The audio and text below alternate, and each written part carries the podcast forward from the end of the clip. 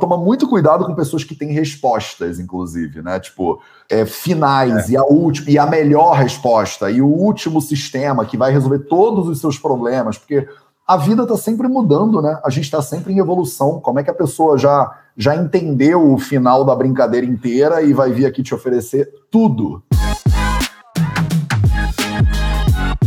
Você quer ter mais saúde?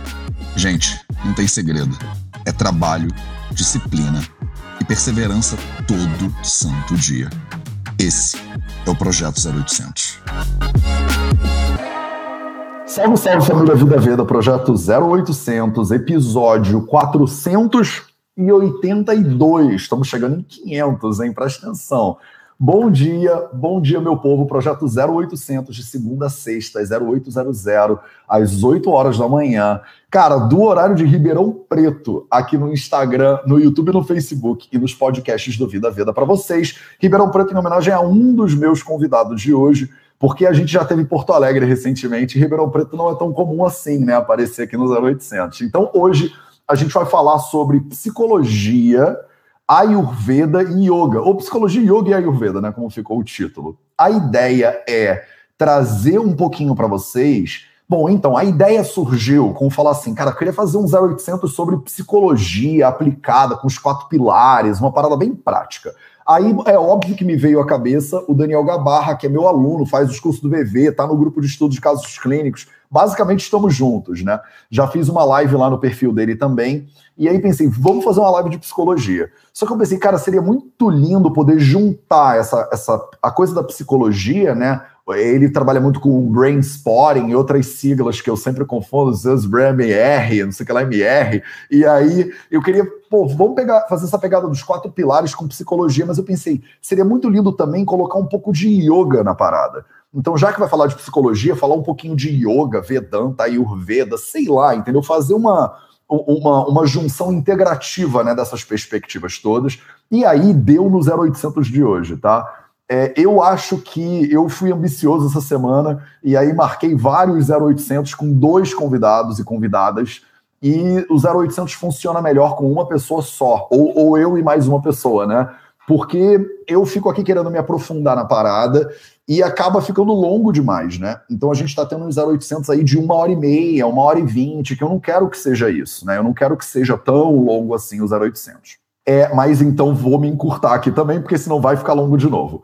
Primeiro de tudo, a gente vai falar com a Manu. Então a Manu também, né? Cara, e essa semana vocês veem, é só aluno do Vida Veda, porque a gente dá, um, a gente hoje está com um corpo de alunos e alunas tão incrível tem umas pessoas que vêm estudar e fazer o F4P, o TSS, por exemplo, que eu fico, cara, como assim esses seres humanos estão querendo mais, né? Sabe aquelas pessoas que pensam assim, essa pessoa já sabe tudo? E aí a pessoa vem fazer curso e fala, não, cara, eu também estou começando, estou sempre aberto a aprender mais e tem essa atitude. Parece que a gente está se encontrando, né? Várias pessoas que têm essa atitude de iniciante, que estão sempre querendo aprender e querendo ensinar, né? Então eu trago, e eu tenho um orgulho muito grande das minhas alunas e alunos e eu faço toda a questão de indicar, né, tanto os profissionais de saúde que aprendem junto com a gente no Vida Veda, quanto trazer eles aqui para apresentar para vocês. É, eu não vou apresentar eles então, eu vou, eu vou deixar eles se apresentarem, porque aí a gente perde menos tempo só comigo e ganha mais tempo com eles. Foi. Mano, seja muito bem-vindo ao Projeto 0800. Eu sei que você já é super influencer, né? Faz lives todos os dias praticamente. Ah, sim. Ai, Matheus eu arrasto, vocês vêm, né? Isso é muito lindo. Então, para mim é um desafio, sabe? Eu estar aqui conversando contigo, mas é um desafio bom, assim. Fiquei bem feliz com o teu convite de esse, abrir esse espaço, né, para eu estar tá contando um pouquinho da forma como eu trabalho com yoga, né? Sim. Então, então está sendo bem, bem gratificante. Muito obrigada, Matheus, aí pelo, pelo espaço. Imagina, eu acho que um, um ponto legal dessa semana é que eu estou chamando duas pessoas para cada 0800 e uma pessoa normalmente tem mais fluidez com as coisas sociais, tipo o Daniel agora faz lives também e tal, e tem sempre uma, no caso hoje é você, que é meio assim, cara, eu não faço muita coisa com o Instagram e tal e tal, e a gente, não, mas vai ser muito massa, vamos embora que vai dar tudo certo, entendeu? Então, Manu, você apresenta um pouco para as pessoas, você é Nutri, você é, é, é aluna do KNAC, você tem toda uma caminhada, né, dentro dessa questão, não da só da nutrição, como também da coisa do yoga e estuda Ayurveda. O teu perfil fala yoga e Ayurveda, inclusive. Então, conta um pouquinho da tua história e como é que como é que você veio parar nessa brincadeira do Ayurveda e como é que você usa isso na tua profissão, na tua prática, no teu uhum. dia a dia? Ah, beleza, Matheus. Então é isso. Eu sou nutricionista, né? Formada aqui. Eu, sou de, eu, sou, eu moro em Nova Petrópolis hoje. Mas eu ah, fiz a minha graduação em Porto Alegre, né? E, e, em seguida, assim, eu acabei parando na, na área de saúde pública, né? Que é aqui no município onde eu atuo. Eu atuo numa equipe de NASF aqui, que é o Núcleo Ampliado da Saúde da Família. Eu trabalho bem com com o programa de saúde da família, junto com as equipes de saúde da família. Mas, né, a minha trajetória no yoga, ele, ele começou num momento assim, porque quando eu fui fazer a graduação de nutrição, Matheus, até uma coisa engraçada, assim, né?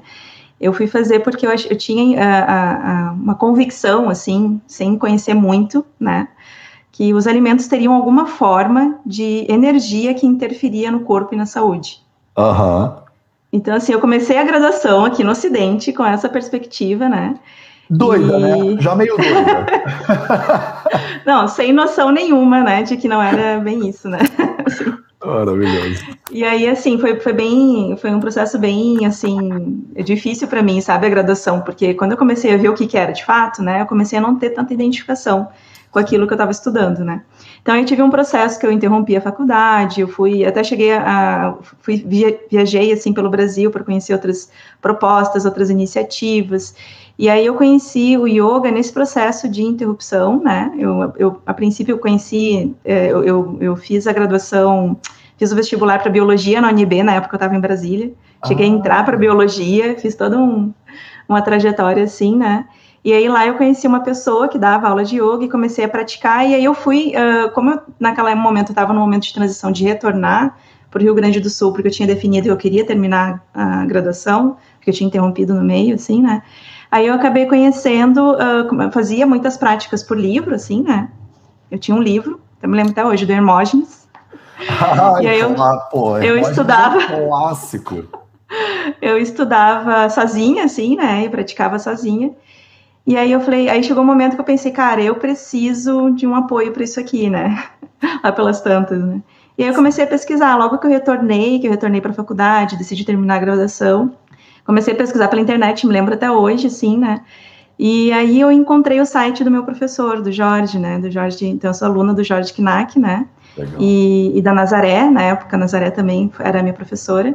E, e aí, quando eu olhei o site, assim, o que me fez grudar ali naquele, naquela informação que tinha ali era o yoga individual. Assim, isso da, da possibilidade da gente poder ter uma, um, um, contato com yoga de uma forma muito individualizada, com Sim. Uma condução individualizada, e aquilo para mim fez um sentido enorme, assim, sabe? Eu fiquei muito encantada com aquilo. Então, eu até costumo dizer, assim, que hoje, né, quando eu olho para trás, assim, na minha trajetória, eu tive bastante sorte, assim, porque logo de cara eu já caí uh, numa, num, num, encontrei, né, um grupo, assim, um, professores, né, que tinham uma, uma visão, assim, bastante humana, assim, bastante tradicional, assim, de como ensinar e como uh, trabalhar com yoga, né. Sim. Então, isso foi em 2000 e 2007, foi, eu acho. Já faz algum tempo, então, que eu, que eu sou aluna do Jorge, eu fiz a, fiz a formação, eu sempre acompanho as formações, né? E, e foi muito lindo, assim, né? Porque nesse yoga, né, que eu, eu descobri, assim, essa, essa forma, assim, da gente poder estar em contato com um terapeuta, né, de uma forma individualizada, e num espaço com uma escuta muito atenta, né? Muito, muito atenta, assim. Então foi um processo muito revolucionário para mim pessoalmente, né? Assim, quando é, é, uma coisa que a gente comenta, né? O ideal é que a gente não se compare uns com os outros, né? A gente possa olhar para o nosso próprio processo e, e nos comparar com nós mesmos, né? Então quando eu vejo quando eu comecei o processo uh, de uma escolha de um caminho de amadurecimento interno, né? Que foi naquele momento, assim, aquele momento eu nem estava tão consciente, né? Era bem nova, assim, então estava assim, ainda conhecendo é, o que, que era o yoga, né, e tudo mais. Mas eu eu estava naquele processo ali foi, e foi muito lindo uh, poder já de cara encontrar, né, isso e poder olhar. Agora eu olho para trás e vejo quanto eu amadureci internamente, né. Não tem como, né, Manu, não amadurecer uma vez que você começa a se colocar nessa posição de, de olhar, né, de observar e às vezes de questionar um pouquinho e de reentender, né, o que, que faz sentido. Mas eu acho que pela tua narrativa, eu já vejo que você já, já vem com um senso crítico aguçado, né? Lá na faculdade de nutrição, você já está falando, esse negócio não encaixa 100%, preciso Sim. complementar esse conhecimento com outras coisas. E eu vejo que tem várias Nutris aqui também. Eu vejo uma uhum. galera que tem no, no, no, nome, né? Nutri Margarete Gruba, a Thailise Gorla, que é Nutri, tem várias Nutri, que eu tenho certeza que se identificam muito com a tua fala, sabe? Do, Sim. do, da nutrição ser uma base muito maneira, sólida, mas que elas acabam usando para ir buscar mais conhecimento, né, para se aprofundar em, em é. áreas diversas e tal. E você uhum. foi para o yoga, inclusive, Duda, você tá aí. A gente precisava trazer o Jorge Knack, cara. Tem tanta gente que eu é, que, que vem para mim pelo Jorge e eu não conheço o Jorge ainda. Então, a própria Cris Ganzo, da Bororó, eu conheci por intermédio do Isso. Jorge. Então, a gente tem um alinhamento qualquer aí. Eu preciso trazer o Jorge para fazer uma live aqui. A gente nunca. Com certeza. Mas e aí, é. para você, essa coisa do Ayurveda? É porque você foi fazer yoga e o Ayurveda estava embutido? Então. Foi. Então, assim, aí o que, que aconteceu, né? Durante o processo de yoga, a gente trabalha, o enfoque principal da nossa tradição é o atendimento individual, né, Matheus? Legal. E aí, quando eu acompanhava meus alunos, assim, eu comecei a perceber que se eu entendesse um pouquinho mais de Ayurveda, né? Uh, por quê? Tá? Porque, assim, o Krishnamacharya, né, que é a referência, assim, dentro da tradição que a gente estuda, além de ele entender muito de yoga, ele trazer muitas contribuições para o yoga, ele também era um profundo entendedor de Ayurveda. E aí, com esse contato com o Jorge, né, com outros alunos, assim, da, dentro da tradição, tudo a gente, eu fui percebendo isso. Ah, se eu entendesse um pouquinho mais de Ayurveda, eu ia conseguir ajudar mais meus alunos, né? Conseguir claro. apoiar mais eles no processo deles. E aí foi nisso, foi nesse, aí eu, pela fazer nutrição, né? Eu ainda não, não até o momento de eu estudar Ayurveda, eu não estava completamente assim encaixada ainda, com muitas críticas a respeito da nutrição, como ciência, né, e tudo mais. E aí até que tudo isso foi construindo, que eu fui construindo com o Jorge, né? Até que eu ah, decidi legal. por fazer o, o, curso de um curso de formação. Nesse primeiro curso de formação eu não me, não me encaixei tanto naquela tradição, né? E aí, quando eu finalizei, eu conheci, né, o Jorge mesmo me falou: olha, parece que tem um brasileiro que está estudando na Índia. Tem, tem e... um louco aí. que está trazendo uma, uma informação assim, a respeito dos do Sanhitas, dos estudos clássicos tal. E aí eu conheci, na verdade, eu te conheci mesmo em 2015. Né? Ah. Na época do Patreon ainda, né? Então eu comecei a te seguir ali, mas ainda era bem frágil, assim, né? Eu estava num momento de vida também que eu não estava com tanta força assim para estar tá estudando, né, e tudo mais.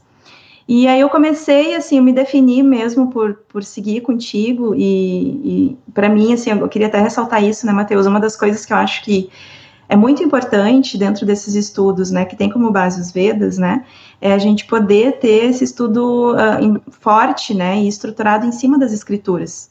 E isso na nossa tradição é muito forte, assim, né? Tipo, uh, dentro do yoga, por exemplo, a gente tem as, as escrituras como Yoga Sutra, né, de Patanjali, a gente tem a Gita como uma base importante, o Sankhya, que é uma, uma escritura que eu estou estudando agora com meu professor, né? E isso é um, é um, é, um, fator muito importante quando a gente quer trabalhar, né, ou mesmo estar tá nesse caminho, né, de, de, de aperfeiçoamento, assim. E foi muito legal, assim, porque isso foi que, na verdade, me chamou muito, assim, para estar tá estudando contigo, porque quando eu vi que tu estava ali fazendo a Ashtanga Dayana, né, pela pela, pelo YouTube e tal, que eu comecei a te seguir, eu acompanho hoje as tuas aulas. Então, eu acredito que é uma, uma contribuição muito importante, assim, que tu trouxe, né, para o Brasil, assim, porque a gente, eu, eu não sei qual é a tua opinião, né, Matheus, o que eu percebo é que até bem pouco tempo atrás, né, tanto dentro do yoga quanto dentro do Ayurveda, essa, esse estudo das escrituras era uma coisa bastante frágil, assim, né? É, eu acho então... que tem uma dificuldade, tem uma barreira de entrada muito elevada, né, para o estudo do original, né? Uhum. E a gente no Brasil, de forma geral, mas acho que em língua portuguesa de forma específica, é, não tem tanta coisa em português né, acessível. Então, grandes pesquisadores, quando publicam, normalmente querem publicar em inglês, porque aí circula mais e tal. E isso foi um dos motivos pelos quais eu fiz o Vida Veda em português, na real. Foi uma. Uhum. uma porque o meu primeiro impulso foi fazer inglês. Eu ia fazer o Vida Veda em inglês. Aí eu, na época, pensei, cara, vai alcançar mais gente, mas vai continuar deixando uma galera que não fala inglês sem esse conteúdo. Em inglês, bem ou mal, já tem algumas coisas. Então, em português, a gente sempre fica muito carente de, de informação do original. Então é sempre assim. No máximo, o que tem é o livro traduzido do sânscrito para o inglês e alguém que traduziu do inglês para o português. Como tem a edição de Chakrapuri, que nem foi adiante. Agora, alguém ir no original e trazer para o português é, é uma, é, uma, barreira de entrada muito grande, que a pessoa tem que estudar sânscrito, às vezes tem que morar lá na Índia uhum. durante tempo. Tem que ser meio doido, né? E aí não é todo que tem essa loucura, e, e, nem tem que ter mesmo. Então, uhum. e, e, eu acho que uma coisa, Manu, que as pessoas não apreciam é como a tradução ela gera perdas e atrito no meio do caminho. Então, quando você traduz para o inglês, o sânscrito, por exemplo, você encapsula ele dentro de uma a linguagem, ela traz uma lógica da linguagem. Eu não quero ser muito Wittgensteiniano aqui, mas, o, mas a linguagem ela muda tudo. Então, quando a pessoa traduz para o inglês, ela já está incorporando princípios, cultura e tal e tal da língua inglesa na tradução. Aí, quando você pega isso e bota para o português, você pega essa leitura, que é uma releitura, e traduz a releitura para uma releitura. Então fica quase como se fosse um telefone sem fio. E aí você, quando chega a palavra em você, ela meio que mudou do original. A gente tem a habilidade de ir lá na fonte e com uma mentalidade do português, do brasileiro, do português mesmo aqui de Portugal, a gente poder traduzir isso para a nossa cultura, para a nossa leitura, faz muita diferença. Pode parecer para a maioria das pessoas que não faz, mas faz muita diferença. Então eu acho que o, o, Jorge, a galera da tradição do Krishnamacharya, eu tenho o Diego Coure, por exemplo, que é um amigão meu, ele também né, é, é, é da tradição do Krishnamacharya e ele estuda com uma professora, com a Samgita, que é lá de, de, de Tamil Nadu, e tem essa preocupação também. E é muito bonitinho, uhum. eu acho que o, eu não conheço o Jorge ainda pessoalmente, mas uma aula de yoga do Diego é muito diferente de uma aula de yoga do que você vê, por exemplo. Não acho que tem certo nem errado, acho que tudo cumpre sua função no universo, mas é muito diferente de você é. olhar assim. Eu acho que tem pessoas aqui, eu vejo que a Yasmin Alves, que é minha irmã, está aqui, ela é aluna do, era aluna do Diego, ele faz leitura do Bhagavad Gita e tal e tal. Então, se vocês conhecem o Diego Coure aí, bota um, um comentário aí de como faz diferença, né? E ele é meio que dessa é, tradição, né? A galera que é aluna do Jorge, Diego Coure, pode falar disso melhor. Então, sim, eu vejo uma sim. diferença grande, Manu. É, eu acho que isso que tu tá falando, Matheus, assim, o que me ocorre, assim, né, aí entra essa questão do, do, papel da tradição, né, e da gente poder fazer o estudo dessas escrituras junto com o professor, né. Sim. Eu acho que o que preserva, assim, um pouco esse, esse ensinamento, porque o que que acontece, né, né Matheus, assim... E, Manu, tá uh... dando uma cortadinha no Insta, o seu Insta tá travadaço. Tá travado? Ainda tá? Calma aí, eu acho que agora já tá... Vamos ver Voltou. se ele já. Só para a internet. É, eu acho que a internet estava deu uma, uma. Deu uma oscilada. Uma oscilada, mas agora voltou. Tá. Beleza. Então, uma das. O que eu estava comentando, né, uh, Matheus, assim, acho que uma dessas da, das questões, assim, da gente poder pensar, né, a questão do, do, do Ayurveda e tanto do yoga, ou seja, de qualquer estudo que venha dessa da tradição védica, né, é, é, da gente entender que são, uh, são, são uh, conhecimentos que falam sobre um aspecto bastante experiencial. Então, por ser experiencial, né, não é uma coisa que, embora a leitura cognitiva, o entendimento cognitivo de uma escritura seja super importante, por ser experiencial, é muito importante que a gente tenha um professor junto para a gente estar tá olhando para essa escritura. Então, eu percebo, assim, que o que protege muitos estudos e preserva o ensinamento, assim, essencial, digamos, né, uh, dentro disso que vem do, do, do universo da cultura védica, é essa possibilidade de a gente estar estudando dentro de uma tradição, e junto com o professor, né? Aqui no Ocidente eu vejo que isso às vezes não cai tão bem, assim, né? Eu percebo, assim, que a gente tem um pouco de dificuldade com isso, assim, dessa questão de, de ter um professor, de ter uma figura de autoridade nesse, naquele assunto, né? O que, que é autoridade, né? Autoridade não é autoritário, né? Autoridade, assim, a gente dá um, um espaço de escuta importante para aquela pessoa. Por quê? Porque a gente reconhece que ela entende aquilo e que a gente está ali dando um voto de confiança, a gente dá o benefício da dúvida, e a gente vai ver que o que está sendo dito por aquela pessoa é algo especial que é importante que a gente escute, né? que talvez vai fazer muita diferença. Isso é um reflexo, acho que muito da valorização do, do, do professor dentro da cultura e da valorização da sabedoria ancestral também, Exatamente. que eu acho que a gente no Brasil ainda tem que caminhar um pouco. Então, Dentro da, da filosofia védica, a gente tem um ponto de conhecimento importante, que é um pramana, né? uma maneira de ganhar conhecimento, eles chamam de aptopadesha. E aptopadeshas é o conhecimento dos aptas, quer dizer, são pessoas que adquiriram esse conhecimento antes da gente, mas essa pessoa, esse apta, pode ser a sua avó, entendeu? Tipo, E antigamente a gente tinha essa, esse lugar de escuta para a pessoa mais velha. A pessoa mais velha é uma pessoa que adquiriu muito conhecimento e que tem que ser respeitada e louvada na sociedade. Os sábios, né, eram os os que tomavam decisões. Eu acho que hoje em dia a gente está com uma certa dificuldade nisso, porque no mundo tecnológico, muitas vezes, as pessoas mais velhas são as pessoas que não entendem o que está acontecendo, e aí rola uma uhum. desvalorização do papel do, do, do, da pessoa mais velha como sábio e, tipo assim, essa pessoa não entende nada da internet, não tá no Clubhouse, então ela não, não, não sabe das novidades. Isso aí. E rola uma desvalorização, por um lado, eu acho, dessa ancestralidade, mas por outro lado, isso também demonstra, eu acho que uma cultura que, infelizmente, não valoriza tanto o professor. Tipo, Exato. ele tem mais do que o professor. Tipo, um professor de escola pública que seja, infelizmente, como os profissionais de saúde não são uma profissão muito valorizada, né? Infelizmente ainda. Então, tem sociedades que valorizam muito o papel do professor. O professor ele é um guia, ele é um holofote para guiar né, os alunos e a sociedade. Né? Os profissionais de saúde também. Então, acho o que eu acho. O que eu acho interessante é isso, né? Porque não é ah, necessariamente, né, a gente ter um, um, uma coisa que eu acho que pode se confundir, pode se deturpar, né? Assim, a gente tem uma, uma, uma valorização da figura pessoal necessariamente do professor, né? Mas a gente reconhecer que aquela pessoa, na verdade, ela está sendo o veículo isso. desse ensinamento profundo. Então, assim, isso é uma coisa muito preciosa. Né? A gente poder reconhecer isso, o valor disso, né? Mas, assim, o que eu percebo, Matheus, eu, eu, eu, queria comentar um pouquinho também, eu queria entrar, se tu me permitir, que eu acho que a gente não Vambora. tem tanto tempo ainda, mais uns 10 minutos, talvez, né? Não, tamo junto, uh, bora, Manu. Tá. É, é, de contar um pouquinho, assim, né, de como que a gente enxerga, né, esse processo no, na vida mesmo, assim, né? Legal. Porque é, o que que acontece, né, é, Matheus? A gente tem o Yoga Sutra, então, que é o, o, é, seria um texto, assim, que eu acho que quase todas as tradições de yoga reconhecem como uma, um, um texto muito relevante e importante, assim, né, dentro do yoga, né?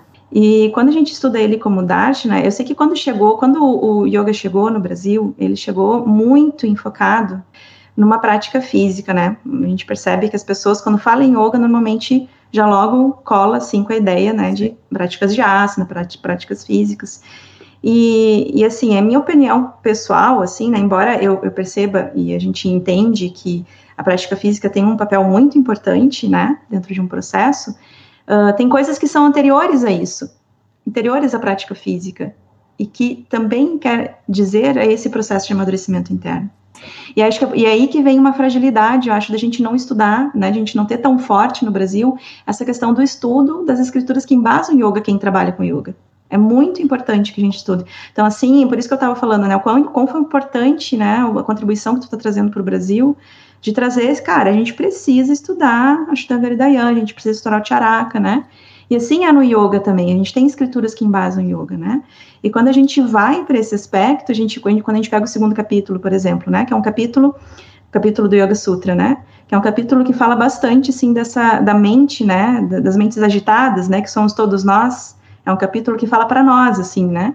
E ele é muito, uh, ele, ele, faz muito sentido para o nosso dia a dia, né? E ele abre o capítulo falando sobre o conceito de Kriya Yoga, o que, que, é esse Kriya Yoga? Esse yoga, é yoga na vida, é esse yoga na ação, é o yoga, é o yoga do dia a dia, é essa intensidade da busca que a gente coloca no dia a dia. E aí ele vai falar sobre o tripé do Kriya Yoga, né? E aí eu consigo ver bastante relação com o que tu ensina, né, Mateus, em termos de dos quatro pilares, a mesma oh. vida Veda, assim, que ele começa falando do Kriya Yoga, falando, olha, o Kriya Yoga precisa de três pés. O primeiro pé é o conceito de tapas. E, esse, e, assim, tem muitas formas da gente traduzir, né, essas, esse ensinamento, mas o ensinamento que fala muito disso que a gente faz no dia a dia, é, o tapas ele pode ser compreendido como qualquer ação que a gente faz contrária, ou seja, com esforço e contrária a uma tendência negativa nossa. Então, por exemplo, né, quando a gente olha para os quatro pilares da saúde, né, que é o que tu ensina, eu consigo perceber, né, muito tapas ali nos ensinamentos, né? Então, tu percebe, ah, quando a gente fala sobre o sono, por exemplo, a gente é uma cultura que negligencia o sono. Né? A gente acha que tudo bem dormir menos do que a gente precisa, não ter uma qualidade de sono. Então, quando eu consigo perceber isso, né, que isso é uma coisa importante, e aí eu tento me organizar para estar no horário adequado na cama, o tempo que eu preciso para descansar. Se eu não tinha esse hábito, e eu coloco isso como uma prática, isso é uma prática de tapas. Então ali eu estou fazendo o yoga na ação, yoga no dia a dia, né? Mas eu posso fazer isso sem estar descolado de um porquê que eu faço isso. E aí a gente vem para o segundo pé do Kriya Yoga, que é, é, a gente poder estudar, a gente poder refletir sobre a gente. Então, o que dá o norte do porquê que eu preciso fazer, uh, ter condutas contrárias, né, a minhas tendências negativas, é o estudo, que é justamente isso que a gente estava conversando agora. Sim. É o estudo daquilo que fala sobre algo transcendental, ou que fala sobre a nossa natureza mais profunda, né? E aí a gente vai ter, né, o, tanto dentro do yoga o estudo das escrituras, às vezes vai ser os cantos, né, dentro do Ayurveda, e aí eu vejo essa contribuição do Vida Veda com essa questão dos estudos do, do, do, das escrituras que embasam o Ayurveda, né. Então é muito importante, não existe, é, quando a gente pensa no Kriya Yoga, não existe um sem o outro, né, a gente precisa dessa direção, porque é essas escrituras que vão dar uma direção. E é importante que a gente faça junto com o professor. Ele, o, o segundo pilar, né, que é a sua diaia, ele traz esse aspecto, né, de a gente poder estar tá fazendo junto com o professor. E aí a gente vai para o terceiro, né, o terceiro pé, que é o, o, um conceito, né, que, que ele, é, ele é bastante desafiador, assim, né, porque ele fala o quê, né, o, tudo bem, eu, eu fiz todo esse esforço de tapas, né, eu estudei as escrituras, então, assim, o que, que esses dois pilares, esses dois primeiros pés falam, né? Eu tenho, um, eu tenho uma direção para onde pôr o meu esforço, e eu tenho um controle, um certo controle a respeito disso. Onde eu coloco o meu esforço, eu tenho um controle. Agora, o que vai vir de resultado disso, eu não controlo. E aí ele coloca, né? Seria importante que diante do resultado das nossas ações a gente pudesse uh, acolher, né? Como, como aquele resultado como sendo uma bênção, né? Então, assim, quando esse resultado vem, né, satisfatório para nós, assim, né, tipo, a gente tem ali, né, é difícil não ter expectativas quando a gente está fazendo uma ação, né? Tipo, vamos pensar ali que, né, eu tô lá cuidando dos meus quatro pilares, estou fazendo meus estudos e imagino que vou ficar sempre com saúde. Eventualmente eu vou conseguir isso, né? Assim, agora o, o Ishvara Pranidhana, né, que é esse o terceiro pé do Kriya Yoga, ele é especialmente importante quando não acontece aquilo que a gente que a gente está esperando ou que a gente gostaria. Quando o resultado que vem não é exatamente aquilo que a gente esperava, né? E ali a gente tem um aspecto de como como que eu faço de limão limonada, né? De poder acolher acolher, né, um, uma, um resultado que não era exatamente aquilo que eu estava esperando. Então, quando eu tenho, quando eu exercito esses três aspectos na minha vida, no dia a dia, eu tô dentro de um processo de yoga. Total. Estou dentro de um processo de amadurecimento interno. E veja, isso não tem relação, né? E é o primeiro verso do segundo capítulo. E os primeiros versos dos capítulos, eles têm essa, essa questão de ser a base para tudo que vai vir depois. É o resumão, né? É, é muito interessante porque nos textos clássicos parece que eles sempre colocam a primeira frase que ela encapsula o, a brincadeira toda, né? E o Yoga Sutra do Patanjali é uma referência muito bonitinha disso, porque o Yoga Sutra é um livro bem pequenininho, não sei se vocês já ouviram falar, mas ele é um livro que tem quatro capítulos só, né? Então ele é um panfleto comparado com um, um Samhita Ayurvédico que tem 120 capítulos, por exemplo, né? Imagina o Ashtanga Hridayam, que é um livro super básico do Ayurveda, tem 120 capítulos. O Yoga Sutra do Patanjali tem quatro. Então ele é meio que um resumidão de tudo que você precisa saber, mas é aquele resumidão super profundo, né? E o Yoga Sutra do Patanjali, como todos os outros samhitas também ayurvédicos, ele, ele na primeira frase, parece que ele tenta te dar tudo que você precisa saber. Ele fala, Atha Yoga no Shasanam, agora eu vou te explicar o que, é o Yoga. Ele fala, Yoga Chitta Vritti Nirodha.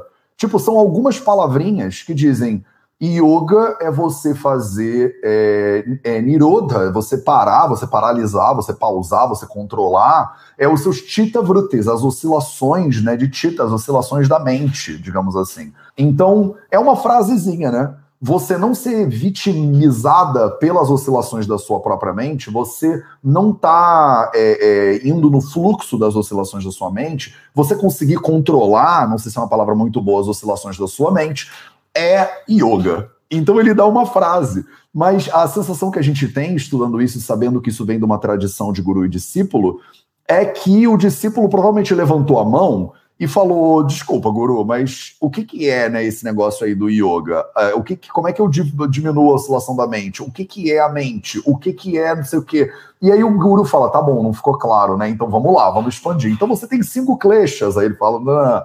Então ele, ele começa com uma frase que encapsula o troço inteiro.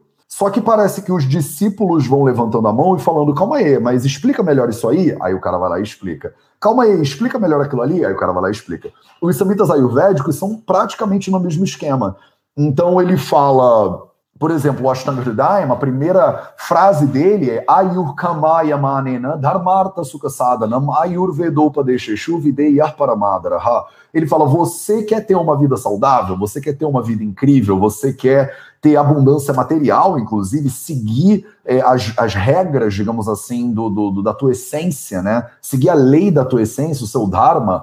Então, se aferre aos conhecimentos do Ayurveda, né? Ayurveda Upadesheshu Videya Paramadara. Dá atenção para os ensinamentos do Ayurveda, dá é, é, é, foco, né? Segue os ensinamentos do Ayurveda. E aí, com certeza, um discípulo levanta a mão e fala aí, mas calma aí, o guru, da onde veio esse negócio? E aí o Guru vai explicando, e isso dá tipo 120 capítulos.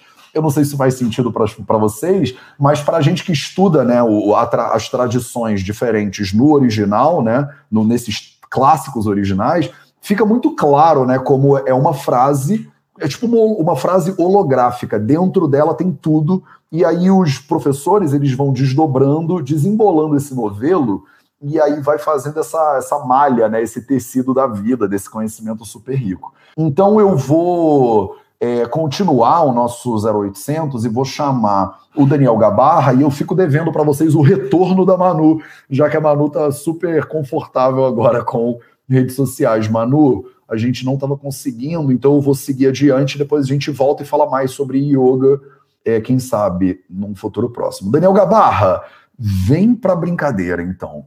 E vamos continuar, porque o tempo ruge. vamos ver se vai funcionar. E aí, tudo bem, Daniel? Seja muito bem-vindo ao Projeto 0800. E eu queria já te dar as boas-vindas e já pedir para você se apresentar e falar um pouco para as pessoas o que, que você faz. A gente fez uma live no teu perfil recentemente. Você agora está uhum. totalmente o mestre das redes sociais. Então, manda abraço. Pô, eu sempre me enrolo nas siglas, os ADMRs, BRZMRs. Então, explica um pouco para as pessoas o que, que você faz como psicólogo e onde é que entra aí a Ayurveda, Yoga, sei lá, no meio dessa brincadeira toda. Tá, é, é uma história complexa, assim, até... É eu tava ouvindo você falando com a Manu e tal, e aí a hora que ela falou quando começou e tal, e aí eu fui lembrar quando eu fiz Tai Chi na, na, na época do colegial e não sei o quê. Mas esses dias eu estava gravando para um evento, né? Uma aula que eu fiz isso. Eu fui falar de várias coisas que eu já estudei e eu usei a minha história. Então eu comecei aqui, comecei, né? É, é, estudando psicologia enquanto ciência, depois é, na UFSCar, então acho que é até uma forma legal de me apresentar. Ah, acomodou. Eu tô com meu gato aqui no colo, ele não larga mais de mim desde que eu voltei para Belo Horizonte. Né? Inclusive, eu tô com a minha alergia nos topos, né? Ah, Se começar a espirrar, normal. Beleza.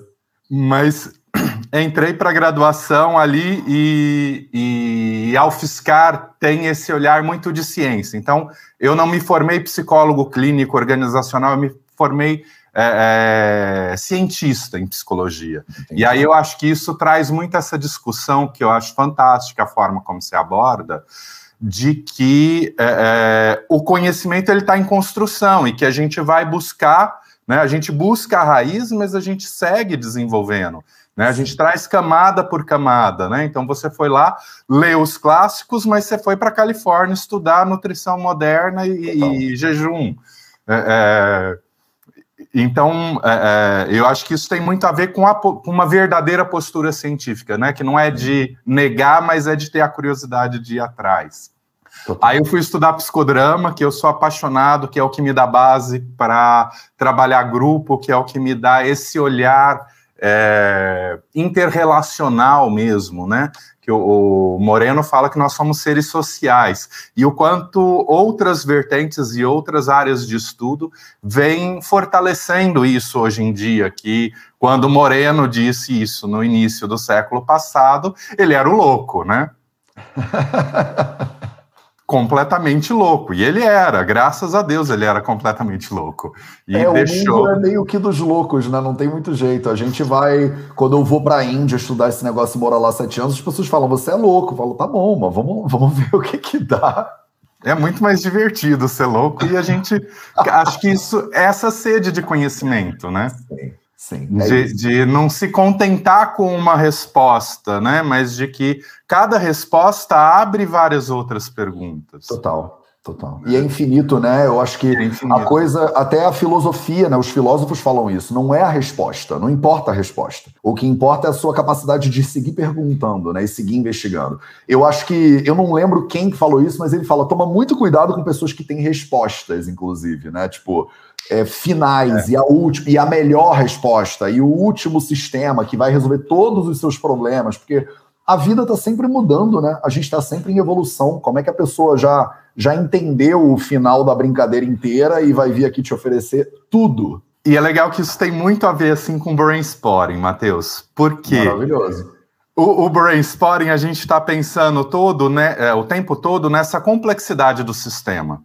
Né? Então, a hora que a gente pensa na, na, nossa capacidade de raciocínio, né, na nossa linearidade, que é a, a base do, do, estudo científico, né, é transformar em linear a complexidade, é tentar é, é, encaixotar aquilo que é muito complexo. Isso está aqui, isso é neocortical, isso é muito recente biologicamente no desenvolvimento das espécies. Né? Total.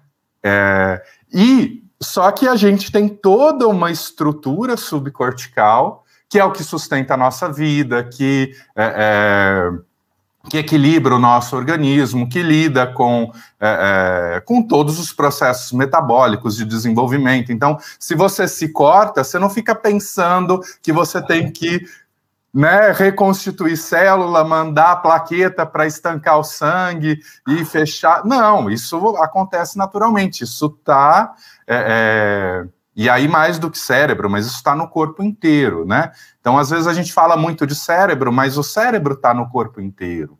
Né? O sistema nervoso está no corpo inteiro. E aí é, é a gente está o tempo todo, então, querendo sair dessa linearidade e ajudar o corpo e o cérebro, né, ou o sistema, eu gosto de usar o termo sistema, porque aí você não fecha muito numa perspectiva biológica, Total. Né? É, mas você quer buscar essa capacidade de reorganização natural. Então, assim como ao me cortar, o natural do meu corpo é se reorganizar para que aquilo cicatrize, quando eu vivo uma experiência dolorosa, quando eu vivencio um trauma, quando é, eu vivencio uma série de. tipo um trauma de desenvolvimento que a gente fala, né, nas, na, uhum. nas abordagens de trauma, que não é um grande trauma, mas é aquela criança que é desqualificada o tempo todo isso gera um trauma de desenvolvimento em termos de resposta cerebral. Total. Né? E, e quando a gente tem isso, o natural é o corpo, o sistema, buscar a melhor resposta. Então, eu acho que um exemplo muito é, clássico, assim, muito. É, é, fugiu a palavra? É, é, caricato, né? É, por exemplo, você pega uma criança que viveu sob negligência e abuso físico. Né? O natural, o mais saudável para ela é dissociar a emoção, é não entrar em contato com a emoção. Por quê? Porque se ela entrar em contato com a emoção dentro daquele contexto, ela psicotiza em última análise. Sim. Então, o cérebro dela, o sistema dela, protege ela, às vezes até é, é, tirando completamente da consciência determinadas memórias, e só que aquelas memórias estão ali, estão funcionando, né? Estão interferindo no comportamento dela. Para proteger, para que ela dê conta de sobreviver. Por quê? Porque aquela figura que agride é a figura que sustenta a vida dela. Porque a criança não se desenvolve sozinha. Sim. Né? A, a, nós somos muito frágeis quando a gente nasce. E quando isso acontece antes dos dois anos, né, isso é ainda mais marcante na, é, nessa, nesse desenvolvimento estrutural né, do sujeito. Mas é a melhor resposta. Isso é muito doido de pensar, que Se alguém chega para mim completamente dissociado do corpo, por exemplo, ou completamente dissociado das emoções, tem algum porquê, tem uma história na vida daquela pessoa que fez com que aquela dissociação toda fizesse ela sobreviver e trouxesse ela até esse momento de buscar ajuda para superar e encontrar uma nova resposta, porque ela não está mais naquele contexto. Então, voltando ao exemplo caricaturado, ela já cresceu, ela já trabalha, ela já tem é, é, domínio da tua situação, então ela não está mais exposta à é, fragilidade daquele cuidador que não é capaz de cuidar, que não é capaz de oferecer segurança, que só estava oferecendo agressão, por exemplo. Né? Só que ela está congelada naquele padrão. Por quê? Porque aquilo foi muito forte, muito necessário. Quanto mais forte, mais difícil de romper um padrão, mais importante ele foi em algum momento. Então, honrar. Eu acho eu... que. Ah. Eu acho que a gente tem que pausar um pouco aí, Daniel, porque esse, eu acho que esse ponto é um ponto muito importante que muitas pessoas às vezes não é, pegam, porque é isso, né? Você, a gente não aprende, não, não estuda isso, né? Como você desenvolve é, determinadas limitações ou problemas de comportamento como uma resposta meio que positiva, entre aspas, uma resposta de sobrevivência melhor a uhum. alguma coisa que aconteceu no passado. Então, às vezes a pessoa chega e ela acha que ela tem aquele problema porque ela é fraca, porque ela tem algum defeito. E eu mesmo não sou psicólogo, mas como Vaidya, né, como médico ayurvédico, a gente tem esse treinamento de leve nos samhitas também, para dizer para a pessoa: não, não, não. Você não tem esse problema porque você é fraco ou fraca. Você tem esse problema justamente porque você é forte. E você passou por uma situação que você, tão forte, teve que criar uma resposta de sobrevivência a isso, só que essa resposta ela imprintou, né? ela gruda ali, ela fica. E muitas vezes você não é. vê é, a resposta que você está tendo, a não ser quando você bota realmente a pessoa dentro, fora daquele contexto. Então, um negócio que eu, que eu lembro, porque criança tem muito isso, né? Eu lembro quando eu era, eu não lembro, né? Mas me contam quando eu era pequeno que eu comecei a pronunciar as coisas errado. Eu, eu pronunciava como se eu tivesse a língua presa, presa, presa. E aí o, os meus pais, né, foram lá e falaram, cara, será que o Matheus tem a língua presa? Tipo, meu pai estava preocupado, porque eu estava repetindo, né, as palavras de um jeito, tipo, presa. Uhum. E, e aí viram que eu não tinha a língua presa. E o, aí o meu pai foi perceber que ele tem a língua presa. Ele nunca tinha reparado que ele tinha a língua presa, até eu começar a repetir as coisas do jeito que ele falava, e ele vê que, calma aí, ele tá aprendendo isso comigo, e eu é que, na verdade, tenho a língua presa, e ele tá rebatendo a língua presa que eu tenho. É muito louco, né? Porque eu tenho a língua é. perfeita, eu, eu não tenho problema de pronúncia nenhum, mas eu estava ecoando, de certa forma, ou refletindo, de certa forma, aquela criação que estava me sendo dada. E eu acho que as pessoas não têm noção de quanto a gente faz isso, né? Quanto a gente é uma resposta ao outro, muitas vezes, por uma questão, às vezes, de sobrevivência, quanto a gente se adapta à realidade da nossa família. Tem alguns pensadores que falam que você é a média das cinco pessoas que você se relaciona, né? Porque faz a tua tribo e você acaba tendo que. Eu não sei o quanto disso tem a ver com psicodrama e tal, mas, Nilce, eu ouvi falar um pouco mais sobre como essas como as relações elas meio que afetam e moldam né, também a tua resposta. E a, a relação, a hora que, né, é, falando desse processo de transformação de padrão, é exatamente a relação que é a base para que isso comece. Qual que é o, o, maior papel de um terapeuta? E aí, a hora que a gente faz isso em grupo, isso ganha uma potência. Eu adoro fazer processamento em grupo, né? Brainstorming, EMDR, AIM, uhum. aí é as siglas todas, né? Ó, vem as siglas. É. É, a IEM, a abordagem integrada da mente, foi desenvolvida pelo Diogo Lara, que é um psiquiatra fantástico aqui, brasileiro do Rio Grande do Sul, hoje ele mora em São Paulo, é, um cara que eu super admiro.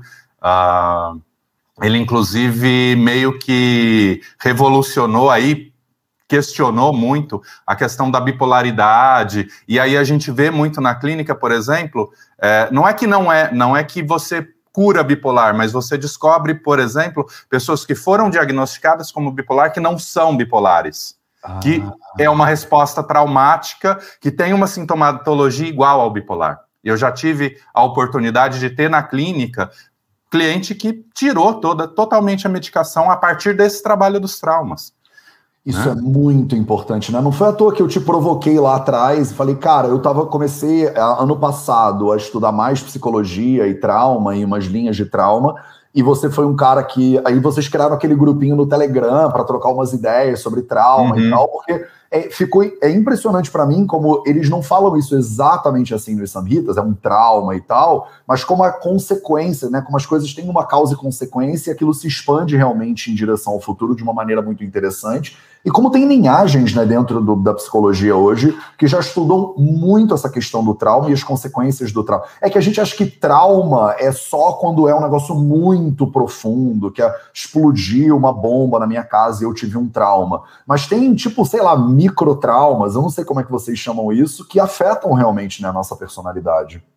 É, e aí o, o, Diogo traz uma forma muito legal, que eu sempre uso essa didática dele, que ele fala do trauma, que aí então seria esse trauma clássico, né, de uma ameaça à vida, à sua vida ou à vida de alguém, né, é, ou, ou, até vivenci, é, ver, vivenciar a morte de alguém, né, pode ser uhum. esse evento traumático, mas ele fala do drama, então, é aquela coisa que vai se estruturando. Então, por exemplo, a criança que é criticada, que é desqualificada a vida inteira. Por que, que, por que, que isso surge nessa cara de trauma, né? Porque nos estudos de estresse pós-traumático se vê esse padrão, e se vê esse padrão de funcionamento neurológico. E aí, quando você vai na prática clínica, você começa a ver que estruturas de desenvolvimento também desenvolvem esse mesmo padrão neurológico que o trauma traz pela resposta aguda, mas que o trauma de desenvolvimento traz não pela, pela intensidade, mas pela repetição. Perfeito. E aí ele ainda fala, além do trauma e do drama, ele traz a perspectiva da trama. A trama é aquele a, a, aquele drama que não é identificado como drama. Então, é, eu o machismo é um bom. Acho a, a, gente é o péssimo exemplo, porque dois homens para falar de machismo, eu acho que não é o, o melhor lugar de fala, mas só para. Mas acaba sendo um exemplo muito é, é, nítido, assim, o quanto sejam as mulheres ou os homens nascem repetindo um padrão machista por uma construção social e não identificam aquilo. Por quê? Porque aquilo está tão entranhado na cultura e na sociedade que é difícil reconhecer aquilo como uma é, é, como um problema. Lembrei de um exemplo melhor, pessoal. A família da minha mãe é uma família muito muito rígida, que cobra, que não, mas é, é explícito. Né? Ah, você não fez isso, você tem que fazer melhor e não sei o quê. Então, isso seria mais um olhar de, de, é, de, de, drama. Né? Uhum. Então, é explícito. A família do meu pai, não. A família do meu pai é muito sutil na hora de cobrar as coisas. Ah. Né? E aí entra o trama. Ah, mas, nossa, mas você fez isso, mas olha como teu primo faz isso muito bem. Ai, que manipulação! Não, e eu acho é muito louco isso, Daniel. Duas coisas que você falou que eu acho que me provocam aqui. A primeira, eu acho que eu vou começar pela última, é que, que essa, essa questão de que a gente não vê, né, muitas vezes, o trama que a gente está envolvido até ser exposto a outras maneiras de fazer a vida. Eu acho que comunicação não violenta, para mim, foi uma abertura de percepção, porque eu falei, eu não tenho uma comunicação violenta. Na primeira vez que me falaram sobre violência, eu falei, cara, violência é muito forte esse nome. Eu não tenho uma comunicação violenta. Aí eu comecei a ver, tipo, o que, que é um violência, o que, que não é violência. Eu falei, caraca, eu super tenho uma comunicação violenta. Então, calma aí que eu é. preciso reler como eu entendo a vida. E a primeira coisa que você falou, que eu acho que a gente tem um lugar de fala interessante dentro da discussão do machismo, sim, que é o lugar do perpetrador do machismo. Sim. Né? Não do lugar de, de pessoa que recebe, né, que é vitimizada por isso, é, mas no lugar do, do homem como, cara, eu fui educado para ser machista pra caceta. E a gente, no Vida Veda, é, tem uma associação junto com o Me Brasil, né, e com as Justiceiras, para falar uhum. sobre isso, e a gente tem uma campanha, né, e lidera uma campanha de é, contra o abuso dentro do Ayurveda, do Yoga, do Vedanta, Inclusive, esse mês, Duda, o mês que vem, a gente vai ter gente do Meet Brasil é, para falar mês que vem. mês que vem, né? Então, em março, se tudo der certo, a gente vai começar a ter lives uma vez por mês, pelo menos, com mulheres incríveis do Justiceiras e tal e tal, para falar sobre esse tema tão importante que é o machismo. Mas eu acho que te ouvir lugar de homem que foi educado para ser machista, como eu fui uhum. também, e eu perceber, eu lembro quando saiu o movimento Me Too lá atrás, de sentar na mesa com a minha mãe, por exemplo, com as minhas irmãs, elas falarem, e eu, e eu chegar, tipo, idiota, assim, né? Gente, tem mulheres que são abusadas, e elas falaram, é, tipo, to todas nós. Todas nós. Mas como assim? É, porque eu não posso descer para pegar um Uber, enquanto eu estou esperando o Uber, vai passar um carro e buzinar e gritar alguma obscenidade pela janela. Eu falo, como assim? Eu nunca. Eu não sabia que a gente era tão bizarro assim. E aí eu tive uma conversa que trouxe para mim a, a, realidade do negócio que eu não estava vendo, entendeu? E eu acho que é muito lindo você trazer, por exemplo, essa coisa da tua família, da diferença né, da família paterna para materna, porque essas manipulaçõezinhas, muitas vezes a gente acha que é parte da família, né? Tipo, a minha família tem uns detalhes assim que é engraçado. Quando você tá magro, você tá magro demais, meu filho. Você não tá comendo Você tá direito, doente. Meu filho. Você tá doente, meu filho. Agora, quando você tá um pouquinho acima do peso, ô, oh, meu filho, preste atenção no que, que você tá comendo. Você tá perdendo o controle. Quer dizer, não tem um lugar ideal. Eu tô sempre ruim, né?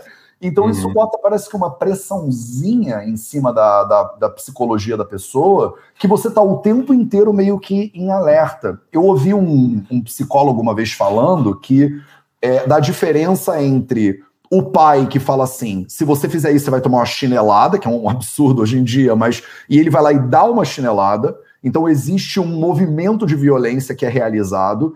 E a diferença disso para o pai que ameaça, ameaça, ameaça, mas nunca dá a chinelada. E como a uhum. gente às vezes olha para a violência e fala isso é horroroso, e esse aqui que não cometeu nenhuma violência física, mas parece que fica ali no fundo da, da cabeça da pessoa esse estado constante de uma violência que talvez aconteça. E como eu nunca tinha pensado nisso até ouvir esse cara falar disso, isso foi uma abertura de, de percepção para mim. Eu falei, cara, a ameaça, é mesmo velada, ou a manipulação velada, ela inclui uma camada de violência ali que também afeta a personalidade da pessoa, né? Eu tô falando besteira, me diz se eu viajei aqui, Daniel. Não, é isso mesmo. É, é, porque é uma violência, não é uma violência física né? Mas é uma violência psicológica e, e, é uma inconsistência. A inconsistência é um problema muito é, é, deixa marcas muito sérias assim, né? Como a dupla mensagem.